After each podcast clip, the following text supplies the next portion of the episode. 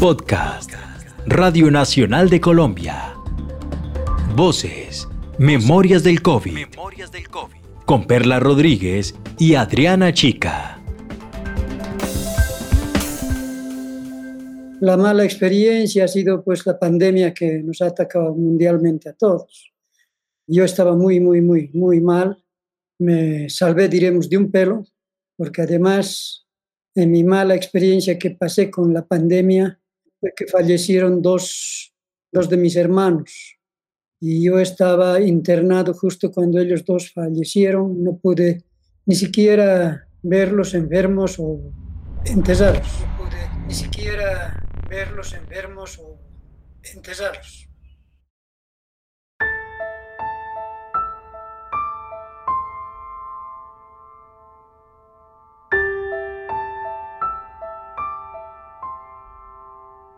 Quien habla es René Ausa Arnes. Es archivista del canal Bolivia TV, que es la televisión estatal de Bolivia.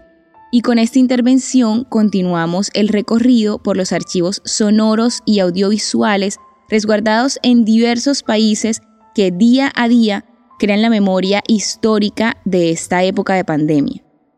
Esta vez desde la experiencia personal de quienes deben resguardar toda la información generada sobre el coronavirus y al mismo tiempo vivir la pandemia. En este momento estamos volviendo a reiniciar el trabajo de digitalización del archivo. Ya en general todo lo que es prensa y lo que se cubría todos los viajes del expresidente Evo Morales, todas las transmisiones gubernamentales. Se está volviendo a retomar ese trabajo porque es bastante cantidad, nos va a llevar por lo menos unos dos años de trabajo.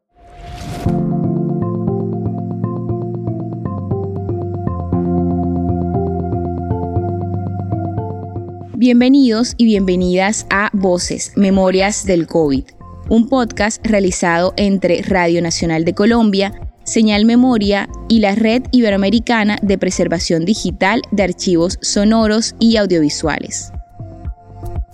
En este episodio los acompañará Perla Olivia Rodríguez, investigadora del Instituto de Investigaciones Bibliotecológicas y de la Información de la Universidad Nacional Autónoma de México.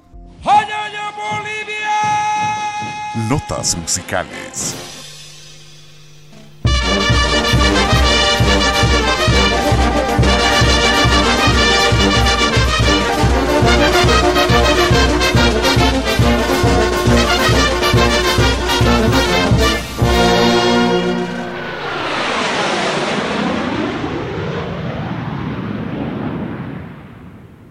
Hemos llegado a Bolivia.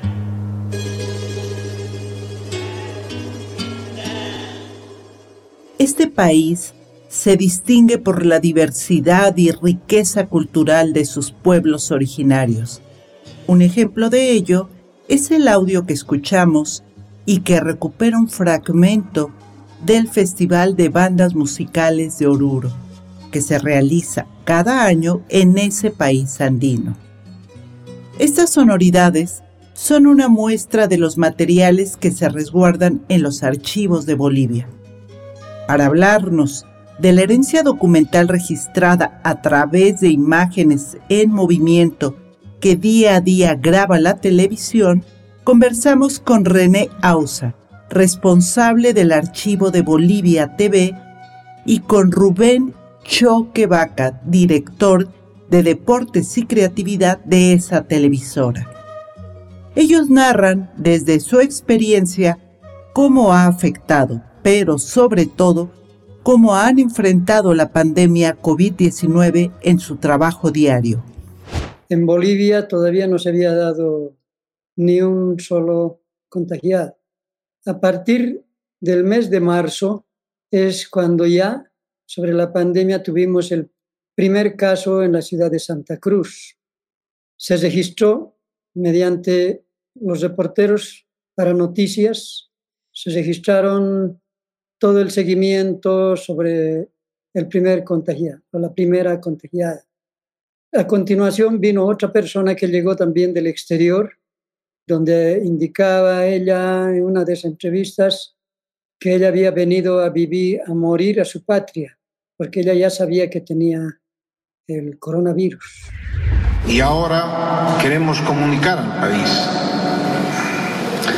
que se han presentado dos casos de coronavirus en nuestro país.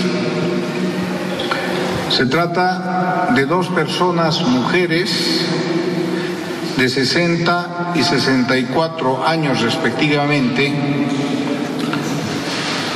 cuyo historial de viajes reporta presencia en Italia, país que en la actualidad presenta transmisión comunitaria de COVID-19.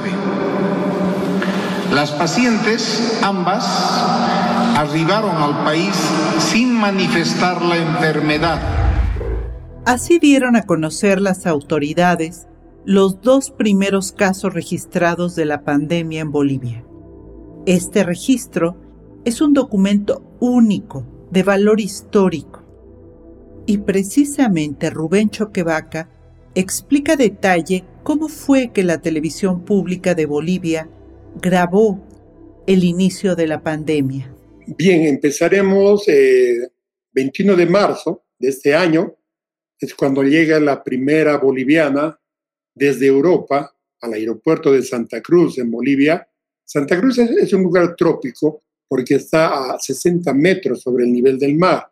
Es un lugar caluroso, ¿no? Y de ahí que todos los aviones que llegan de Europa llegan primero a Santa Cruz. Desde Santa Cruz se distribuyen al interior del país. Y esta señora llegó de Europa, prácticamente se trajo el COVID de Italia, ella ya estaba enferma allá. Cuando llega a Bolivia, ella decide visitar a su familia porque ella nació en Oruro. Y Oruro es un departamento o estado que está sobre 3.200 metros sobre el nivel del mar. Un clima totalmente diferente al de Santa Cruz. Santa Cruz es tropical, mientras que Oruro es andino, con mucho frío, temperaturas máximas de 18 grados. No pasamos de los 20 grados centígrados, ¿no? Entonces, por ahí vino el COVID a mi país. Llegó a Oruro, como bien decía René, esta señora lo más bonito que logró es reunir a la familia, que todos vengan a felicitarle por su bienvenida y ella se guardó el secreto de que ella ya venía con la enfermedad. Ella sabía que tenía el COVID en Italia y a pesar de eso llegó a Bolivia y como bien decía René, en la entrevista que hizo un medio de comunicación con ella. Ella decía, yo vine a Bolivia a morir, porque sé que en Italia no me iban a atender. Entonces decidió venirse a Bolivia y ella trajo el COVID a mi país.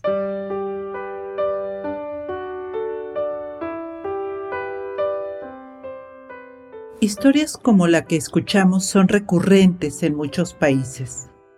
A partir de ese momento se cerraron las fronteras en Bolivia y muchas personas se quedaron varadas ahí. Los países cerraron sus fronteras para intentar detener la expansión del virus. Las imágenes que dan cuenta de esos momentos fueron grabadas por la televisión.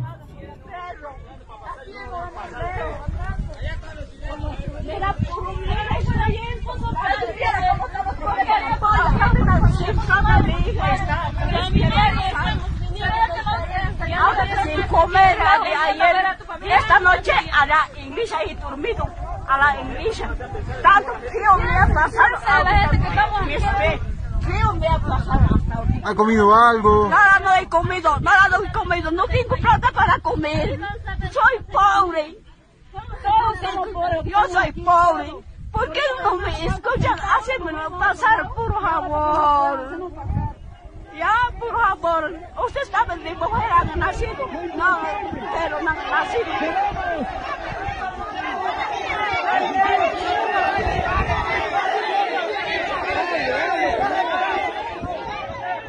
Así se escuchaba la frontera de Bolivia cuando se cerró la entrada al país debido a la pandemia. El registro de estas imágenes y sonidos son testimonios muy importantes y su resguardo en los archivos es fundamental para que las generaciones actuales pero sobre todo para que los jóvenes del futuro conozcan, reflexionen y aprendan qué es lo que nosotros vivimos. Estas imágenes fueron registradas gracias a los periodistas que día a día nos informan, pero también crean con sus imágenes y sonidos la historia contemporánea.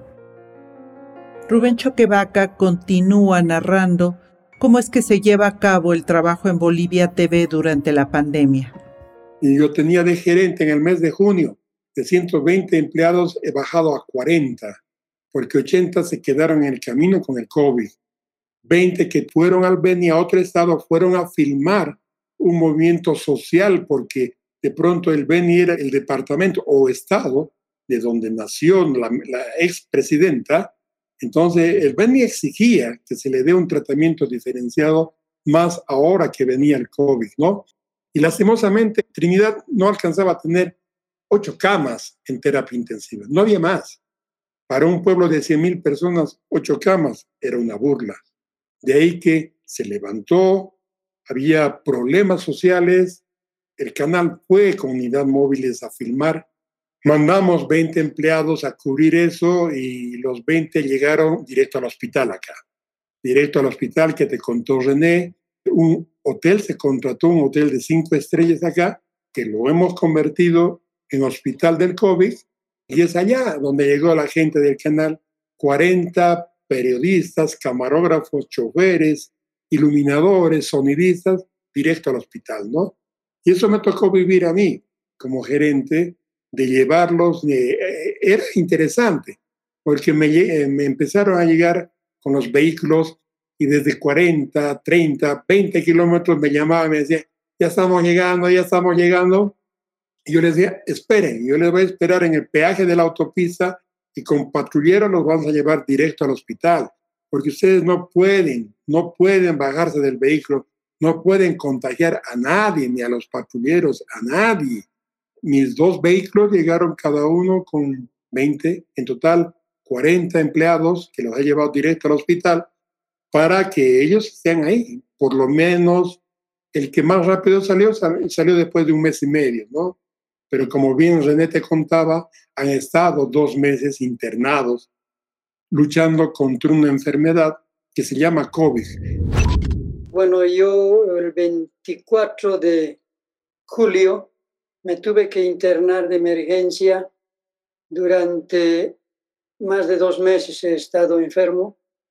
Tuve dos caídas por esto de la pandemia con preinfartos más bien que Dios es grande y volví. Y estoy ahora trabajando nuevamente y tengo que actualizar toda la información.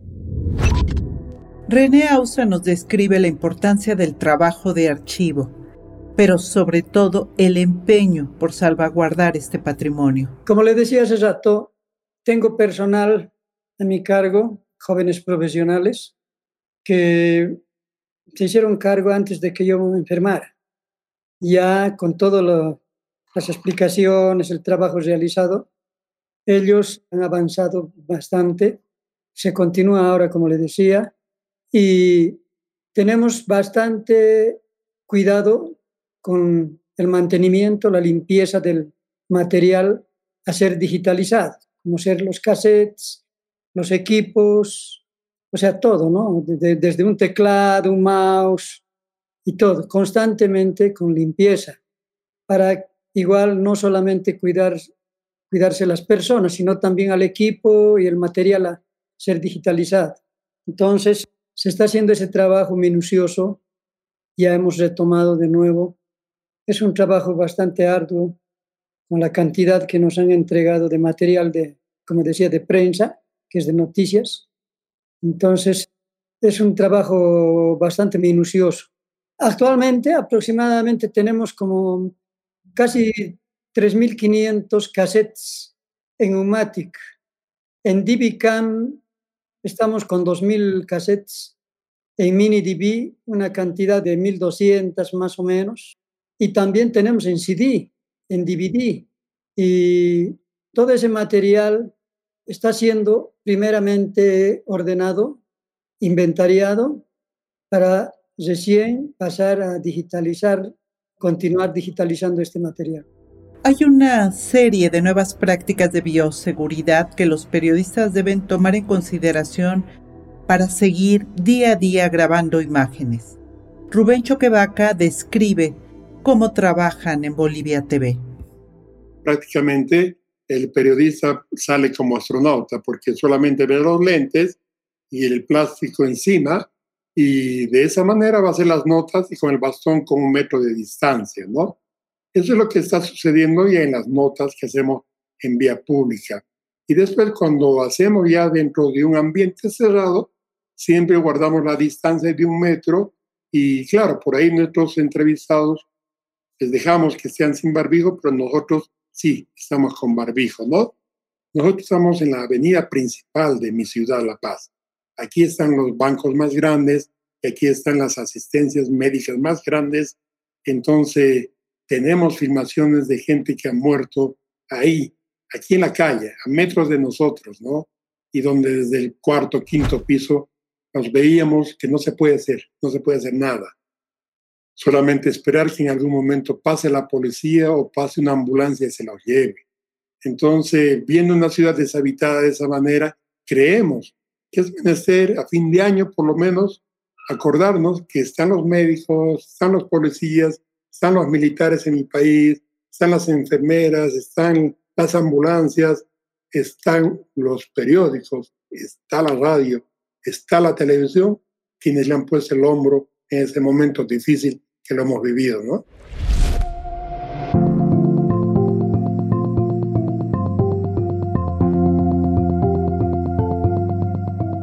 En este podcast, la realización de las entrevistas está a cargo de Perla Olivia Rodríguez. La producción sonora por Juan Carlos Murillo. La edición por John Rodríguez. La asistencia de producción por Diana Leal en calidad de practicante. Y la producción por mí, Adriana Chica García.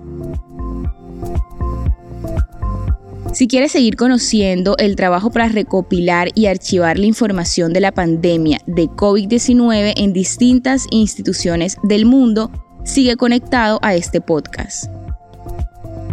Y también te invitamos a escuchar el último episodio de El Mundo en Rayos X, que cuenta la historia de Chantal, una migrante venezolana y mujer transgénero que llegó a Colombia en busca de mejores condiciones de vida y un lugar donde pudiera ser quien ella quería ser. Pero en vez de eso encontró la muerte. Su historia bien puede ser el drama de muchos migrantes en el mundo.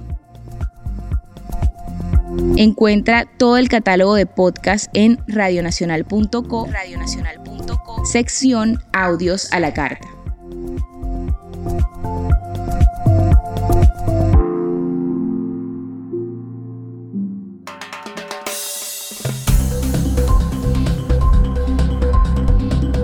Este fue un podcast de Radio Nacional de Colombia.